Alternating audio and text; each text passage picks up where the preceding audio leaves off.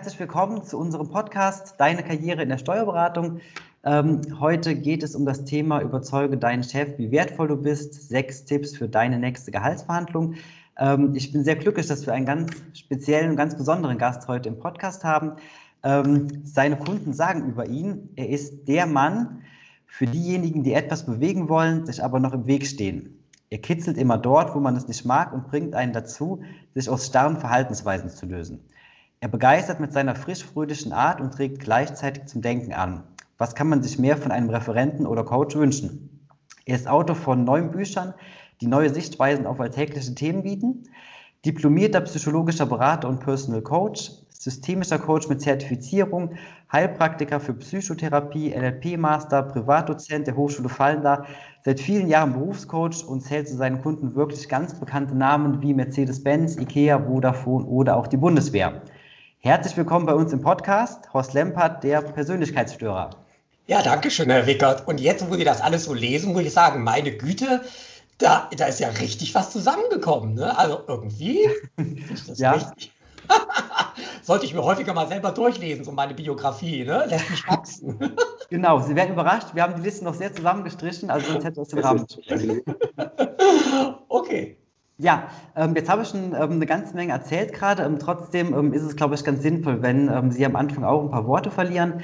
Ähm, daher als Einstieg so die erste Frage. ich bin ein ganz großer Fan von Starbucks, weil wenn man da montags morgens in der Schlange steht, auf seinen Kaffee wartet, dann kommt man mit den spannendsten Leuten ins Gespräch und kann kurz in den Austausch gehen. Wenn wir uns also überlegen, ich würde Sie morgen früh in der Schlange bei Starbucks sehen und wir würden ins Gespräch kommen und ich würde Sie fragen, Herr Lempert, was machen Sie denn beruflich? Was würden Sie darauf antworten und was, ähm, welche Bedeutung würde dabei das Wort Persönlichkeitsstörer einnehmen?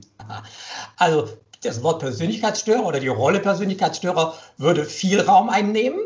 Ähm, dass wir beide uns in der Schlange bei Starbucks treffen, das halte ich für sehr unwahrscheinlich. Da ist nicht unbedingt mein Lauf hin. Aber zum zweiten Teil Ihrer Frage, also das Stören von Persönlichkeiten, das habe ich mir schon sehr auf die Fahne geschrieben. Das steht auch bei mir auf den Visitenkarten. Da steht nämlich nicht systemischer Supervisor oder systemischer Coach, sondern da steht in der Tat der Persönlichkeitsstörer. Und warum? Sie haben es einleitend ja schon erwähnt, weil ich es mir zur wesentlichen Aufgabe gemacht habe, Menschen zu irritieren, zu stören, äh, aus der Reserve zu locken, mal ein bisschen zu kitzeln, zu provozieren.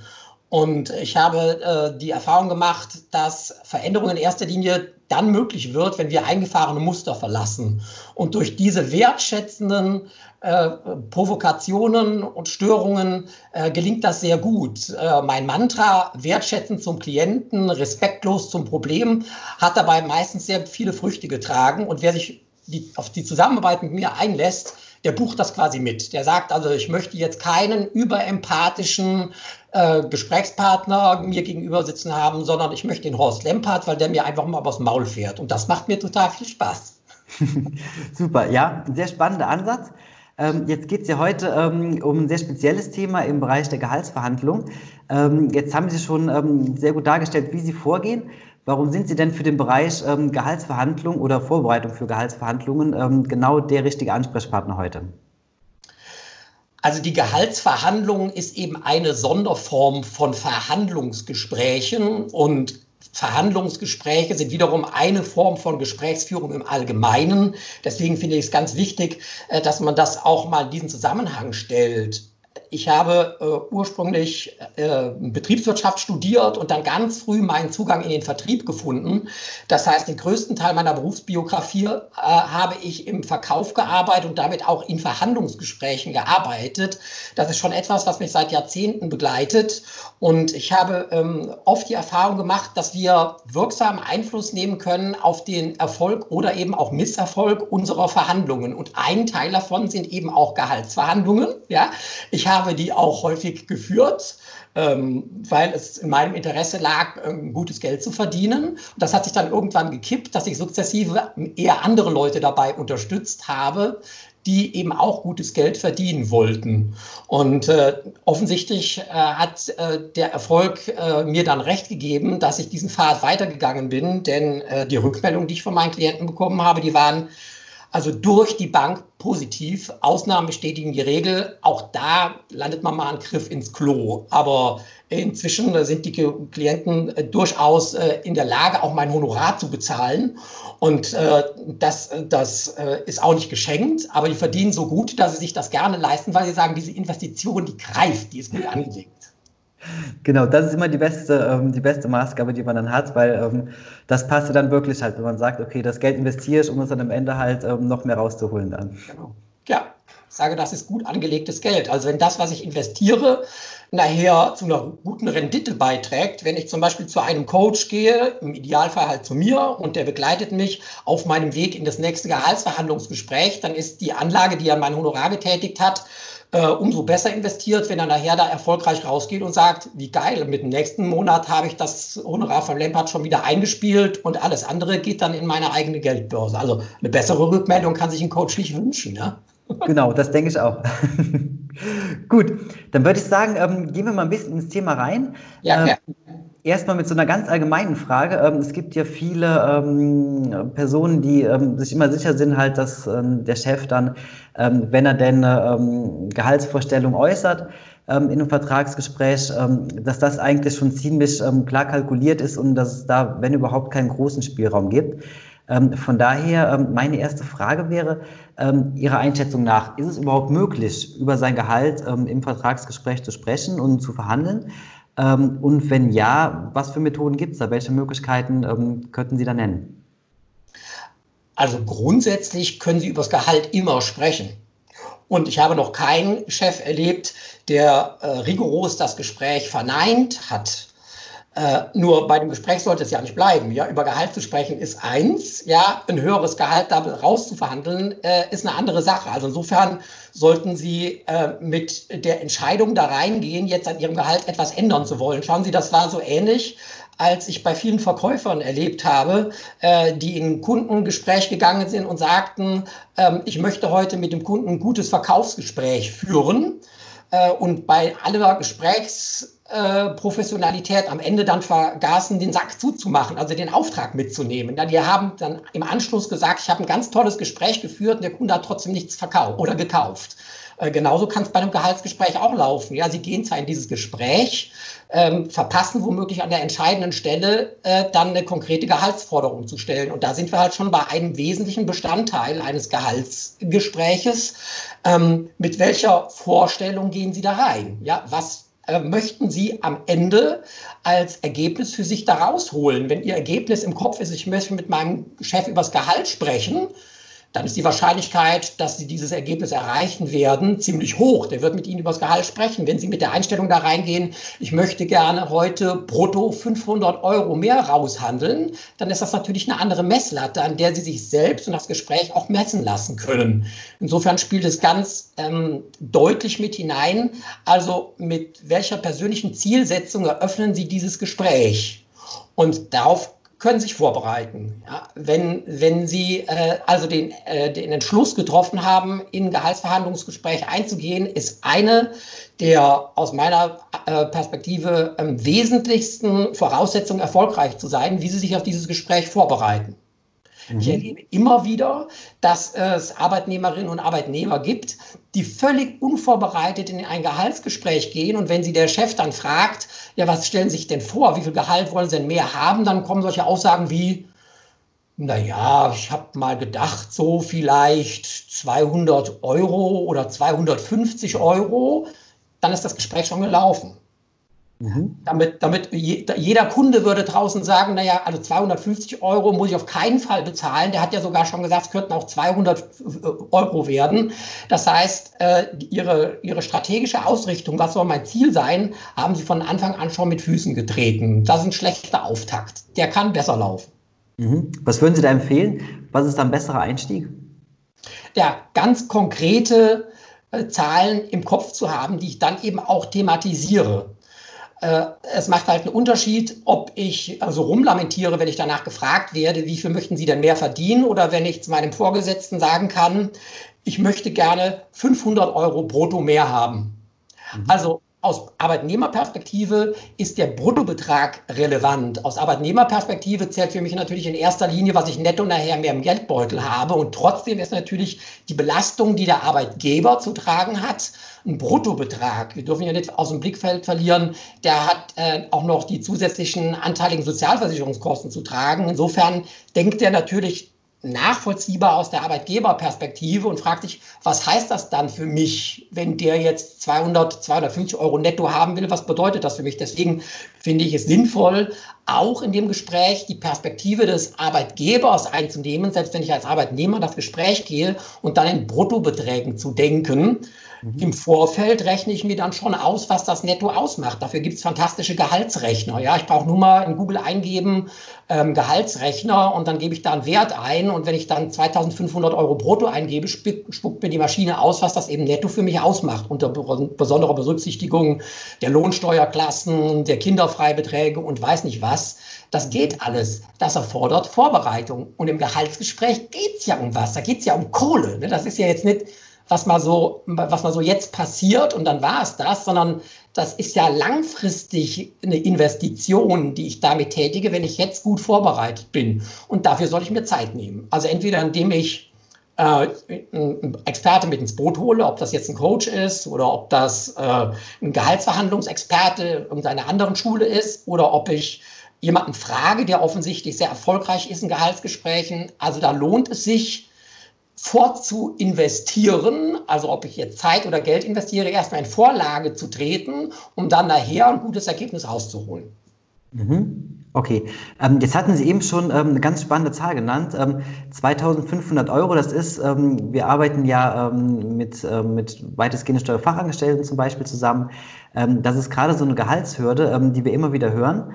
Ähm, das sind also sehr oft ähm, Fachkräfte, die sind, ich sage mal, nach der Ausbildung zum Beispiel zwei, drei Jahre im Unternehmen, verdienen dann den Betrag ähm, und kommen dann wieder ins nächste Gehaltsgespräch und würden dann natürlich gerne mehr verdienen, verständlicherweise.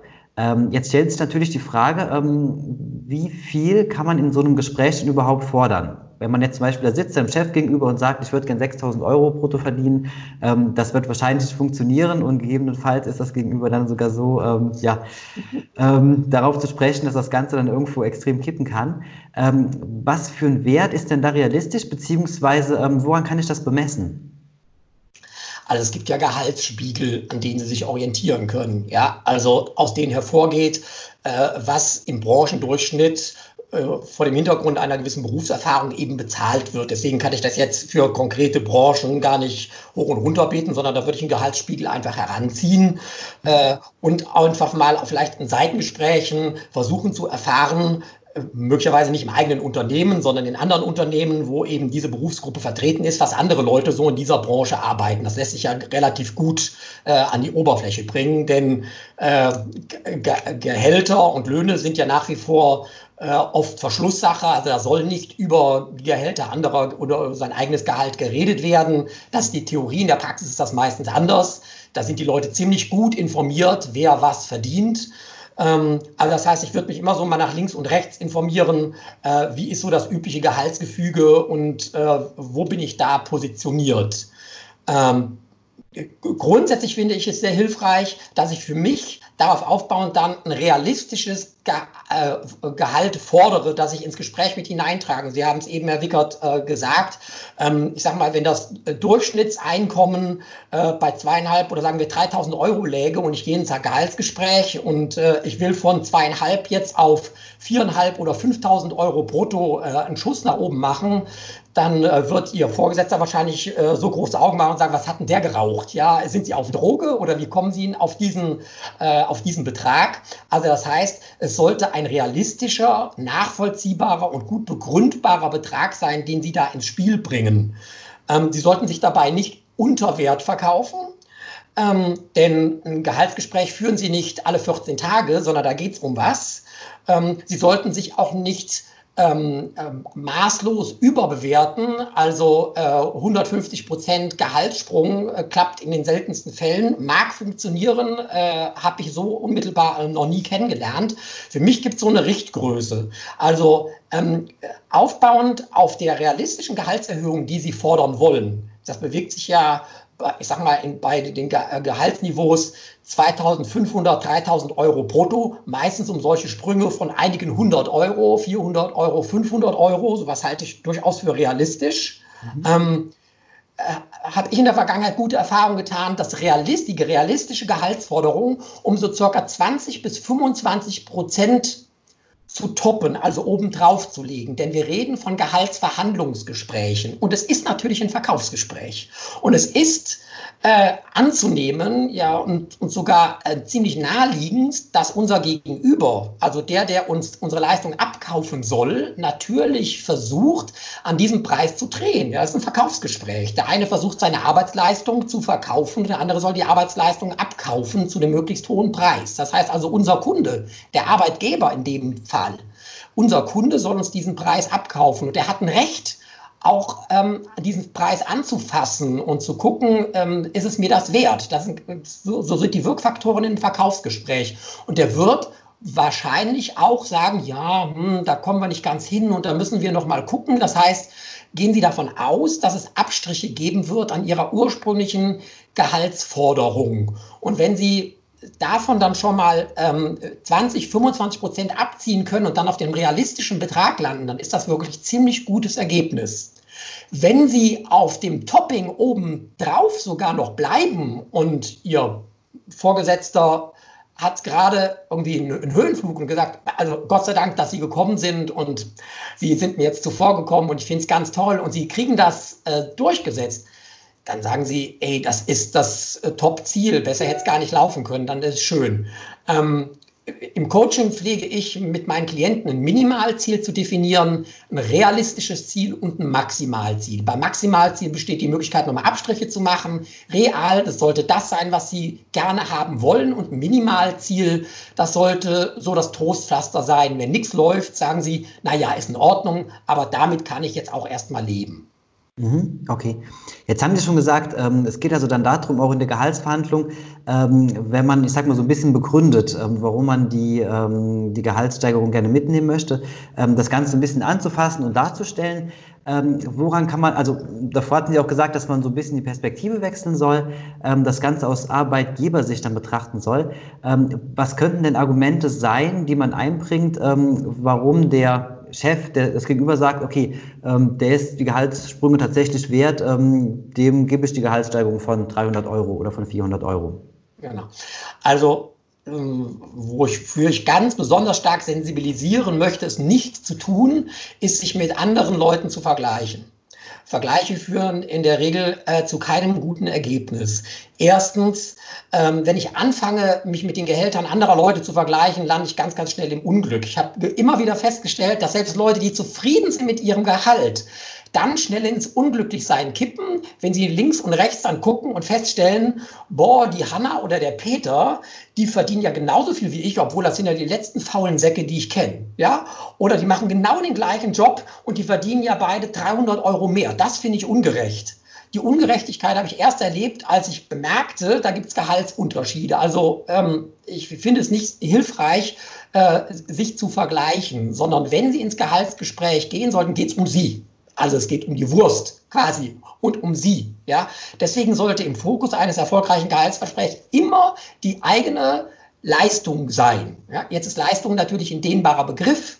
Ähm, ähm, meistens wird ja Leistung in Effizienz umgesetzt. Ja? Äh, also ähm, wie ist so Ihr Output? Ja? Also was, was schaffen Sie so für das Geld, was Ihr Chef da also rein investiert? Ähm, und das ist auch legitim, ja, also dass jemand fragt, wofür bezahle ich denn da? Also wen bezahle ich denn dafür welche Leistung? Und wenn Sie äh, sich über Ihre Leistung verkaufen wollen, dann macht es durchaus Sinn, äh, natürlich auch Leistung äh, in Worte fassen zu können. Also wofür soll er mich denn bezahlen? Und da ist es total äh, naheliegend, dass ich mir im Vorfeld zum, zum, zum, zum Gehaltsgespräch zurechtgelegt habe, was sind denn meine Leistungen? Und was, was, sind meine Leistungen der letzten Wochen? Was sind meine Leistungen der letzten Monate oder vielleicht sogar des letzten Jahres? Kommt ja immer darauf an, wann das letzte Gehaltsgespräch auch stattgefunden hat. Und da gibt es dann Highlights wo ich mich wirklich profilieren konnte. Was habe ich ein Gutes getan? Welche Kunden habe ich erwischt? Welche Kunden habe ich vor dem Absprung bewahrt? An welchen Projekten habe ich maßgeblich teilgenommen? Welche guten Feedbacks habe ich bekommen? Mhm. Und es gibt auch Lowlights. Manchmal greifen wir eben daneben oder ins Klo und da geht irgendwas daneben. Ja? Und wie bin ich damit umgegangen? Was habe ich aus dieser Situation eben gelernt? Das heißt, ich sollte mir äh, ein Bewusstsein schaffen dafür, was habe ich in der vergangenen Gehaltsperiode an guten Leistungen zusammengetragen, was ich jetzt gerne thematisieren möchte. Äh, das sollte auch wieder ein ausgewogenes Maß sein. Also wenn Sie anfangen, äh, jede Briefmarke, die Sie äh, abgeschleckt haben von der Postkarte, weil sie nicht abfrankiert war, zu sammeln, dann wirkt es peinlich. Mhm. Und sie sollten sich ja nicht unter Wert verkaufen, sondern sie sollten immer wieder darauf fokussieren, was waren so ähm, ihre besonderen äh, äh, Highlights im Sinne von, hier habe ich einen außerordentlich guten Beitrag geleistet äh, in meinem Aufgabenfeld. Und je häufiger Ihnen das gelingt, desto besser sind die Ausgangs- äh, und Startmöglichkeiten eben auch überzeugend in einem Verkaufsgespräch dann zu trumpfen. Ähm, es ist eine schöne eine, schöne Annahme, dass äh, Chefs regelmäßig zu Gehaltsgesprächen einladen. Es gibt Unternehmen, die machen das tatsächlich. Ja? Ähm, da brauche ich als Arbeitnehmer gar nicht darauf zu warten äh, oder, darum zu bitten, mal ein Gehaltsgespräch zu führen, sondern die kommen turnusmäßig. Da wird dann mit dem Mitarbeiter vom Vorgesetzten eben geguckt, wie ist so ihr aktuelles Gehalt und lassen sie uns darüber sprechen, äh, fühlen sich zu gut bezahlt, fühlen sich zu schlecht bezahlt, fühlen sich gerade richtig bezahlt. Ich glaube, das äh, sollte auch sukzessive ein äh, Bestandteil von Führung sein, also auf die Gehälter regelmäßig zu gucken und mal zu schauen, also wie honorieren wir hier Leistung. Das ist noch nicht überall so. Deswegen ist es zurzeit bei vielen Arbeitnehmerinnen und Arbeitnehmern noch Aufgabe, selbst diesen Impuls zu geben und dann eben ähm, Leistung nachvollziehbar zu machen und diese auch selber zu bewerten. Was war das Gute dann an dieser besonderen Leistung? Mhm. Okay, super. Ähm, ganz spannendes Thema. Ähm, wir haben ähm, auch eine Geschichte, die ist ähm, ganz aktuell. Ähm, das ist in der letzten Woche erst passiert. Ähm, da haben wir tatsächlich, das war in Hamburg gewesen, einen Steuerfachwirt. Der ist sehr gut ausgebildet, hat vieles von dem, was Sie sagen, auch berücksichtigt. Das heißt also, der hat sich genau vorgenommen, was er sagen will, was er für das Unternehmen für Leistung gebracht hat und so weiter und hat das im Gespräch ganz gut umgesetzt, war auch ein tolles Gespräch gewesen. Ähm, dann ging es halt irgendwann Richtung Gehaltsverhandlung mhm. ähm, und er hatte anscheinend ein sehr gutes Gegenüber gehabt, ähm, der also sehr gut ähm, ja, verhandeln konnte, sehr gut reden konnte, der ihn dann quasi so ein bisschen ähm, ja, zurechtgestutzt hat und im Endeffekt hat er einen Betrag zugesagt, der ihm gar nicht zugesagt. Also ähm, er hat sich also offensichtlich unter Wert verkauft. Ähm, was würden Sie raten? Hat er im Nachhinein noch die Chance, da irgendwas noch klarzustellen, irgendwas zu retten oder muss er warten bis zum nächsten Gespräch? Also nachverhandeln ist, ist immer so eine schlechte Ausgangsposition, ja. Also äh, wenn, wenn äh, das, der Drops gelutscht ist, dann ist es schwierig, anschließend nochmal ins Gespräch einzusteigen und sagen, also ich habe da jetzt nochmal eine Nacht drüber geschlafen und ich habe festgestellt, eigentlich ist mir da doch ein bisschen wenig und äh, ich möchte da jetzt gerne mit Ihnen das Fass nochmal aufmachen, dann ist meistens durch.